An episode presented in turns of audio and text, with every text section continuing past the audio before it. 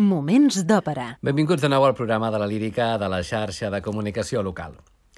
Amb l'arribada del mes de setembre arriben els inicis de moltes coses. Doncs bé, avui volem presentar-vos una òpera que va significar el primer gran èxit de Joaquino Rossini. Avui, Tancredi.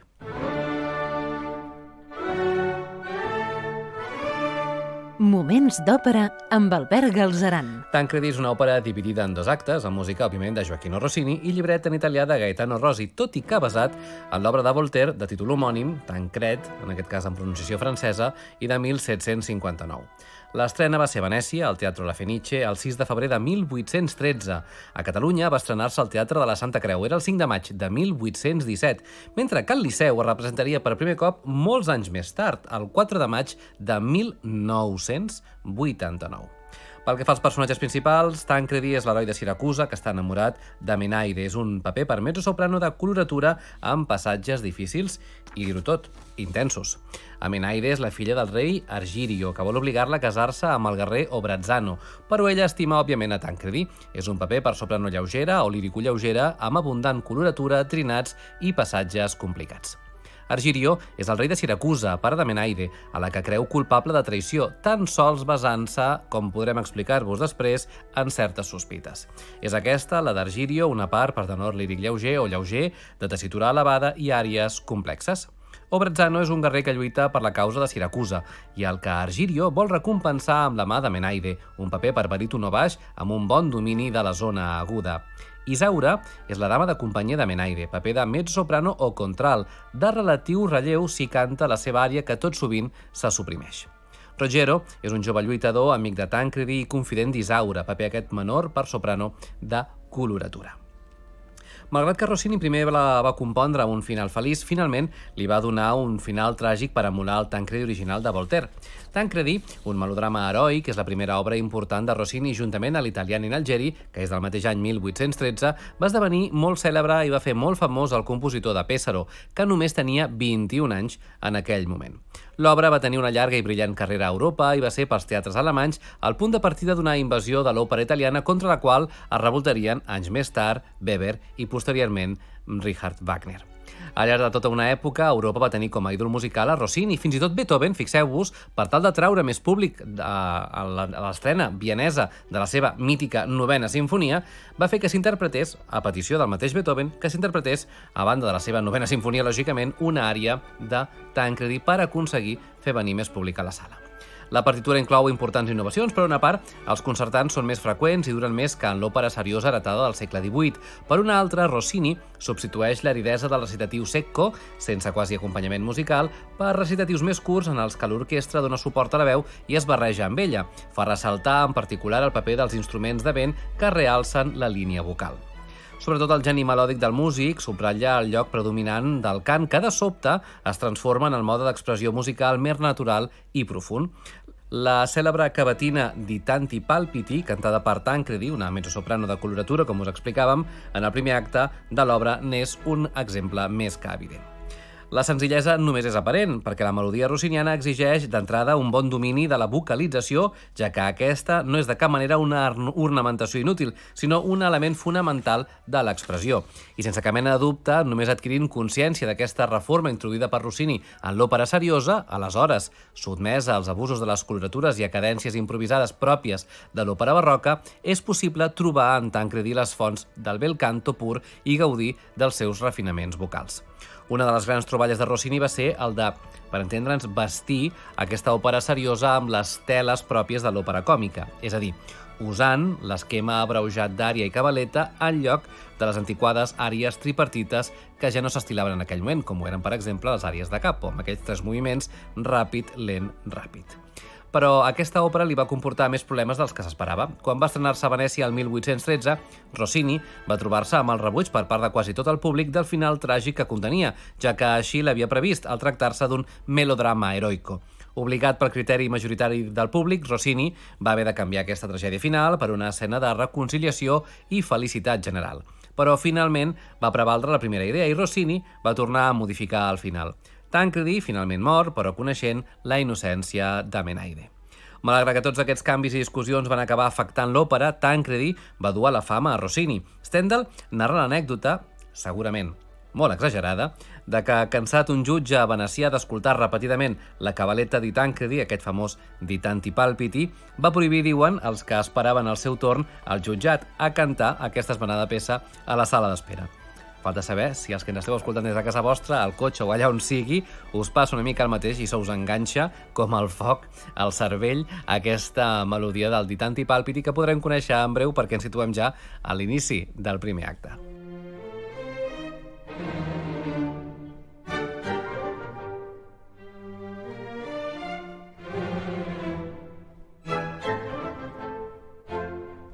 A l'inici del primer acte de Tancredi de Rossini hem d'ubicar-nos a l'illa de Sicília, a prop de Siracusa, al voltant de l'any 1000.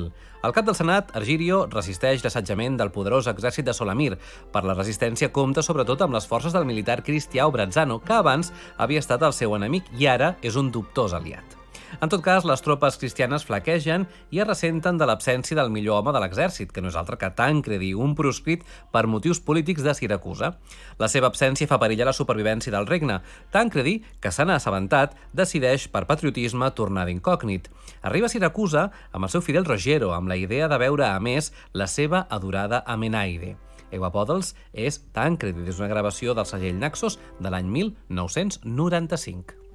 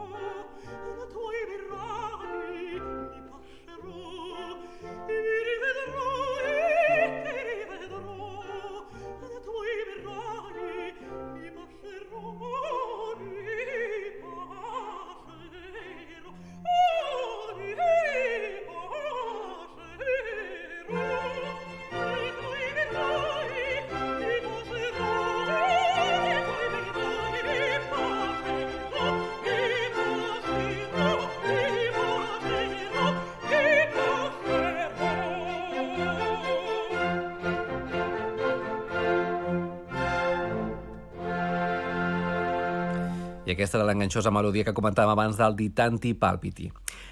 Anem avançant amb l'argument perquè, mentrestant, Amenaide, que ignora aquest eh, gest de l'heroi, també ha arribat a la conclusió que Tancredi hauria de tornar a la pàtria com abans millor i li envia una carta on li demana que s'afanyi a tornar. Però amb les presses, i volent mantenir el secret, se n'oblida de posar el nom de Tancredi al sobre. És la soprano Sumilló, com a Amenaide, acompanyada del cor dirigida pel mític director rossinià Alberto Zedda.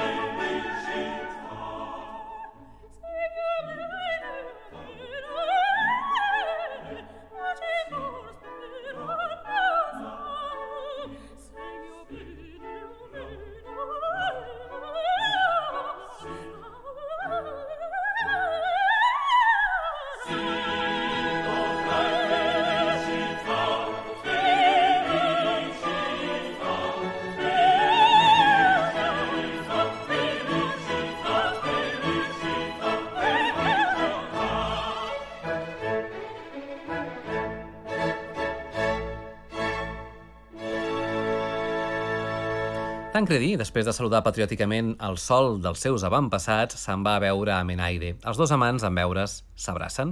El pare de Menaide, Argirio, vol casar-la amb Obrazzano, però a Menaide el desobeeix. Però ell li recorda que ha d'obeir-lo atès que ell és el seu pare.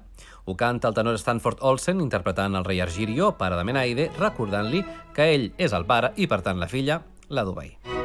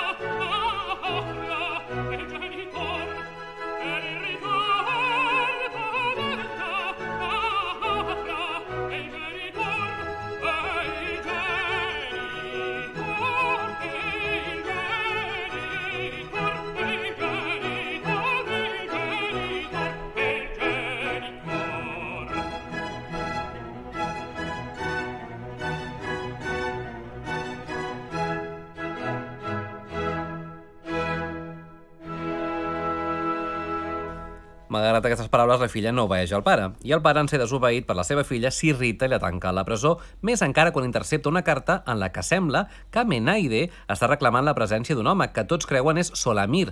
Recordeu que havia oblidat posar el nom del destinatari al sobre, per tant, el destinatari real era Tancredi, però el pare es pensa que és l'enemic del regne, que és Solamir. Tots, fins i tot el mateix Tancredi, creuen culpable a Menaide, que és condemnada a mort. Tan sols Isaura sap la veritat i intenta consolar a la noia. Així és el final de l'acte primer, amb un claríssim estil rossinià, amb un concertant brillant que dirigeix, dirigeix eh, de manera magistral, com era habitual, el gran Alberto Zedda.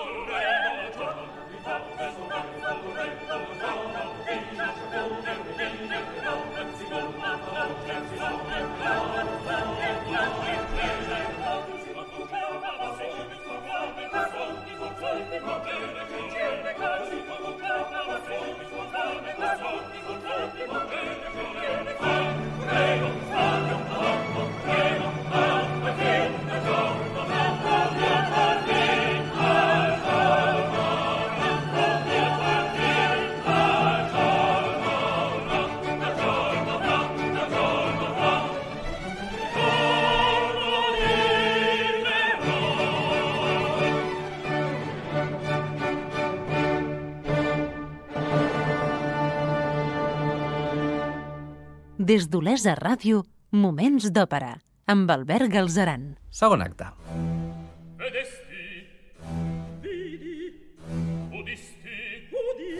Seguim el resum argumental i musical de l'òpera Tancri de Rossini. Aquest segon acte, Argirió ha signat la sentència de mort de la seva pròpia filla, però un cop ho ha fet, se'n penedeix i decideix visitar-la a la presó. Canta Stanford Olsen.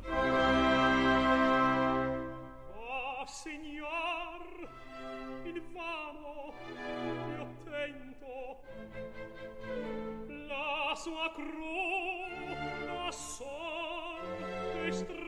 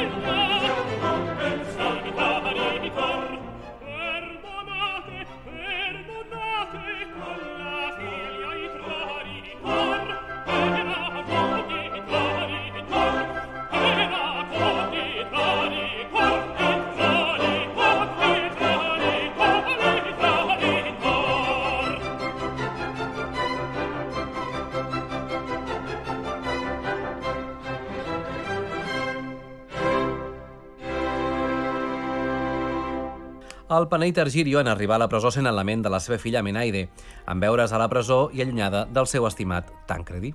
Ho interpreta la soprano lírico-lleugera Sumillo.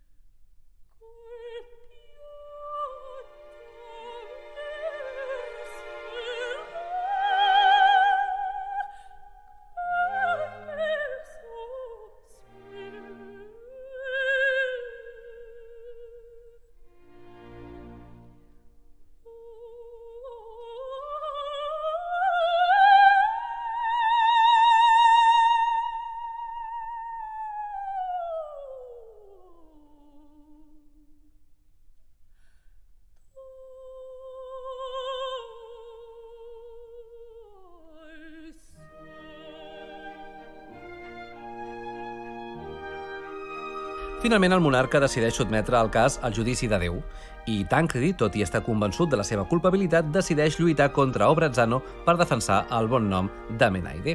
Recordeu eh, que està tancada a la presó per haver desobeït el seu pare, ja que tothom ha entès per una carta sense destinatari que la jove volia casar-se amb Solamir, quan realment està enamorada de l'heroic Tancredi. Doncs bé, abans del combat, Tancredi se sincera amb el rei Argirio i li explica allò que sent per la seva filla, la presonera Amenaide. Feta la confessió, marxa cap al combat amb Obrazzano i Argirio reuneix amb la seva filla i amb Isaura, però des del palau se senten els crits que proclamen com a pensador a Tancredi que ha matat a Obrazzano. Però Tancredi no vol reconeixements. Tant és així que del camp del judici de Déu marxa a lluitar contra els musulmans. Amenaide intenta detenir-lo, però Tancredi segueix mostrant-se convençut de la seva culpabilitat, cosa que li genera un gran dolor. És Eguapòdols, com a Tancredi, tot i que també compta amb la intervenció del cor.